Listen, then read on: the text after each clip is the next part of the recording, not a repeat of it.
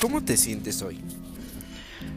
¿Has escuchado últimamente esta pregunta que alguien, un amigo, familiar, compañero, pareja o hasta un desconocido te pueda decir? ¿Cómo te sientes hoy? Honestamente, es una pregunta que no escucho o no cuando mi mente la necesita o no con la persona correcta. ¿Cuando la necesito? Sí, cuando la necesito. Cuando necesito sacar algo. Cuando me está quebrando algo por dentro cuando no sé qué siento, cuando me necesito liberar de un sentimiento que me oprime, que me lastima y que me incomoda. ¿No con la persona correcta? ¿Por qué no todos me escuchan sin decirme que exagero? Porque me dirán que son ideas mías, porque me juzgarán e incluso me ignorarán. Pero entonces, si me preguntan cómo me siento hoy, ¿qué debo responder? ¿O simplemente debo evadir la pregunta? ¿No contestar? Si no es bueno guardar lo que siento, ¿cómo libero las cosas en una zona segura?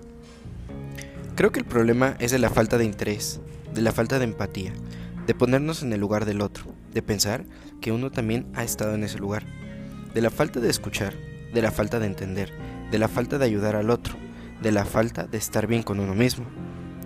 Yo a veces siento que soy una carga para las personas, que las desespero y que las hago enojar. A veces soy muy torpe y empeoro todo. Por eso me cuesta mucho trabajo hasta la fecha externar algo. No quiero molestar y mucho menos oír un estás exagerando, eres un chantajista, entre otras cosas, que al final solo me lastimarán y me harán sentir peor. La peor sensación que odio sentir es que la gente no esté a gusto conmigo, que me hagan a un lado, que se enojen con mí, conmigo o que parezcan incómodas estando cerca de mí, como teniéndome ahí solo por cortesía. Estoy sentado en una cafetería, en la neblina, comiendo una rebanada de pastel muy similar a un pingüino y un capuchino que me trajo Josh. Después de haber sido un mal día, me siento mal, me siento torpe, me siento penado, y sin embargo, lo estoy desahogando con estos alimentos, con mi libreta, con la música de piano de fondo y un cuarto rústico en esta cafetería. Pienso y entonces, con mi voz interior, yo mismo me pregunto, de Noel a Noel, ¿cómo me siento hoy? ¿Cómo puedo sentirme bien? ¿Saben? No sé qué contestarme, porque llevo un par de horas pensando que, lo que pasa por mi cabeza. Y sí, como cualquiera me pasan miles de cosas, me preocupan, me tienen movido, Tal vez, si los demás supieran, no se enojarían conmigo, o tal vez, si yo fuera mejor con mi inteligencia emocional, dejaba todo de lado y actuaría como debería actuar, total y completamente indiferente. ¿Saben? Cuando me siento así me daban ganas de llorar y siempre que lo hacía me funcionaba.